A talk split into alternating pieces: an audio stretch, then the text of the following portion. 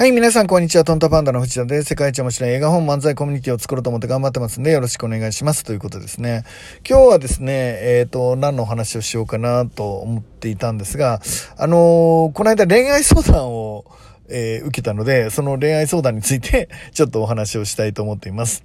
えー、その前にライフデザインなんですが、えっ、ー、と、今、徐々にですね、売り上げが上がってきて、まあ、目標の1万まではまだちょっと、あの、時間かかりそうなんですが、えー、8月までにはですね、8月って僕の誕生日なんですけど、えっ、と、8月までにはその1万を達成して、え、次の10万の準備をスタートしたいと思っています。そして、その先に見える100万の勝負にね、え、かけていきたいと思ってます。で、やればやるほどですね、やっぱ本って出版の世界だろうと他の世界だろうと何なんです、何でもそうなんですが、えー入るまでは簡単そうに見えるんですよね。でもやってみると、やっぱり難しいこともいっぱいあって、大変なこともいっぱいあって、うまくいかないこともあって、えー、やっぱくじけそうになるんですよね。それはどの業界でもそうだと思うし、えっ、ー、と、自分の能力のなさとか、えー、本当恥ずかしいなって、生きがってて恥ずかしいなって思うこともいっぱいあります。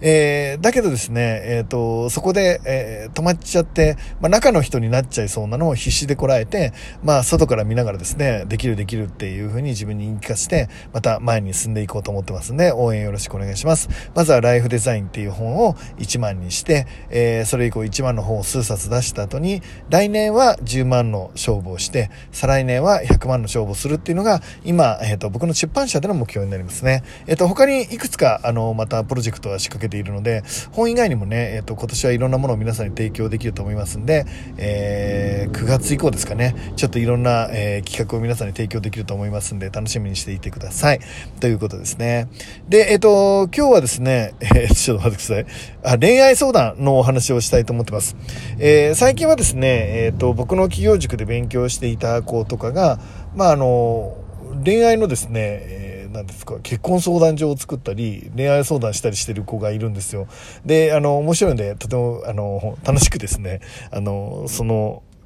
えー、彼女のチャレンジをですね、応援させてもらってるわけなんですが、あの、いろいろ悩みながらもね、前に進んでて、とっても、あの、素敵で成長してるし、彼氏もね、あの、とっても素敵な人で、二人で、あの、新しくね、結婚相談所を作って大きくしようっていう感じで頑張られてる姿を見ると、あの、絶対頑張ってほしいなって、結果出してほしいなと思って応援しています。で、そんな中ですね、その結婚相談所に、えー、お客さんをですね、えー、誘導してきてあげる、あの、の道を作ってあげるためにですね、まあ、いろんな恋愛相談を、ラジオなんかアプリかなんかでしたり、えー、タイムチケットとかで恋愛相談とかを始めたみたいなんですけど、まあ、あの、いろいろと、あの、特にね、個人情報を教えてもらってるわけじゃないですよ。一般的なあの悩みってこういう悩みがあるんだけど、どう答えますかみたいな話を、まあ、してもらえることがあってね、面白いので僕もちょっと考えたりするんですが、この間はね、どんな、えー、ある男の人がね、あのー、まあまあ、30近くになるんですけど、えー、彼女がいないんですけど、どうしたらいいですかっていうざっくりとした質問を受けたんですけど、藤田さんならどんな風に返しますかっていう質問を受けました。まあ、その答えってその時々自分の恋愛事情とか、あの、状況とかでね、随分変わると思うんですが、まあ基本的には僕、あの、その彼女の作り方、はですね、えー、彼氏の作り方もそうなんですけど、まあ、二つ、基本的には大きくは二つだと思ってるんですよ。それは、えっ、ー、と、まず自分のレベルを上げるってこと。それから会う頻度を上げるっていうこと。まあこの二つしかないかなっていうのは基本的には思っています。まあ会う頻度だったり、あの、あの自分の理想とするような人がいそうな場所で、たくさんそういう人に会える場所に自分の身を置くっていうことですよね。えっ、と、自分のレベルを上げてって。自分の男子力を上げていくっていうのは、要は打率を上げるっていうことですよね。で、えっ、と、その、自分の、あの、気に入りそうな女の子たちが、まあ、いるかもしれない、たくさんいるかもしれないっていう場所に身を置いて、接触機会、コンタクト機会を増やすっていうのは、要は打席数を増やすってことですよね。で、打率が上がって、打席数が増えれば、まあ、基本的にはですよ、あのーヒット数は増えるっていうのが、まあ、基本的な考え方だと思うんですよね。で、今日はそれについてお話していこうと思います。実はですね、ビジネスでもほとんど同じような考え方でいいと思ってるんですけど、まあ、人生は結構確率運っていうので、あの、決まってくるんですが、えっ、ー、と、まあ、例えばね、野球で言ったら、超一流の一郎は、えー、100 100本、うん、何、10回打席に立ったら3回ヒットを打ったら超一流。10回打席に立って2回ヒットを打ったら二流っていうのがプロ野球の世界ですよね。面白くないですか？ほとんど変わらないですよね。10回中3本と10回中2本ってほぼ変わんないんですけど、年収はだから10倍、20倍違うんですよね。3割バッターと2割バッター全然違うっていうことになるんですけど、そのえっ、ー、と、でもビジネスの世界においてはですね、ほぼ変わんないですよね。あの、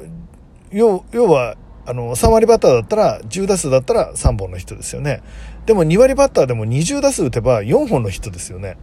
なので、えっと、ヒット数増えちゃうんですよね。だからビジネスの世界はそのヒット数増やしていくって大事だと思うので、まあそういう意味で言うと、今の考え方とほぼ一緒ということですね。恋愛も一緒ということです。じゃあ、それを分解して考えていきましょう。今言ったように、えっと、一般的にはですよ、その個別の案件についていろいろ話したいことももちろんなんですが、今みたいな、あの、漠然とした抽象的な質問のスタートとしては2つだと思ってます。男子力を上げるっていうこと。それから、えー、えっと、そう、そういう人たちに会える場所に身を置く機会を増やすということの二つですね。じゃあ、その中でも特に男子力を上げるっていうのは何か、まあ、ズバリ一言で言えばですね、二つだと思ってます。一つは、えー、っと、年収を上げる。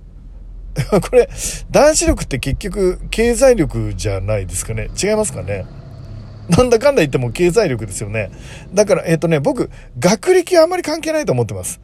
えっと、これからは学歴で飯が食える時代ではないので、学歴があったところでね、昔は学歴があるだけでもちょっと食えたかもしれないんだけど、だつまり男子力ににプラスされてもよかったと思うんですけど、えっと、これからはちょっと違うかな。じゃあ、男子力って何かって言ったら、要は、あの、家族を守れる力なんじゃないですかね。基本的には。家族を守れる力っていうのが男子力には、あの、必要じゃないですか。なので、えっと、その力って何かって言ったら、まあ、一つには、やっぱりな、この現代市場経済の、この社会、自由経済のこの社会の、あの、資本主義の世界においてはですよ、えー、やっぱりお金を持ってるっていうのはパワーなので、えっ、ー、と、そのパワーをつける能力があるっていうのが重要なので、えっ、ー、と、ヘラヘラ女の子のコミュニケーション能力を上げる勉強をしている暇があったら、まあ、年収を上げろっていうのがまず一番ですね。年収、あるいは資産って、ちょっとあの、ざっくりとお金っていう表現をさせてもらいますけど、あの、細かく言うとまたそれは別の機会で話すとしてね。なので、まずはそのお金を、えー、しっかり上げていくっていうのが重要かなっていうのが一つ。それから、えっ、と、夢を持ってるっていうのが二つ目ですね。えっ、と、何かを目指してキラキラしてる人ってやっぱモテるじゃないですか。えっ、と、自分の大好きなことがあって、その夢に向かって頑張ってる男の子っていいと思うんですよね。なので、えっ、と、その二つが、えっ、と、20代、30代にはいいのかなと思ってます。えっ、と、50代、60代、70代の子になってくると、ちょっとまた違う要素が入ってくるんですが、まあ、20代、30代は基本的に、えっ、と、恋愛イコール結婚のケースが多いと思うので、その結婚視野に入れた恋愛を、特に20代後半ぐらいは、からは始めると思うんですけど、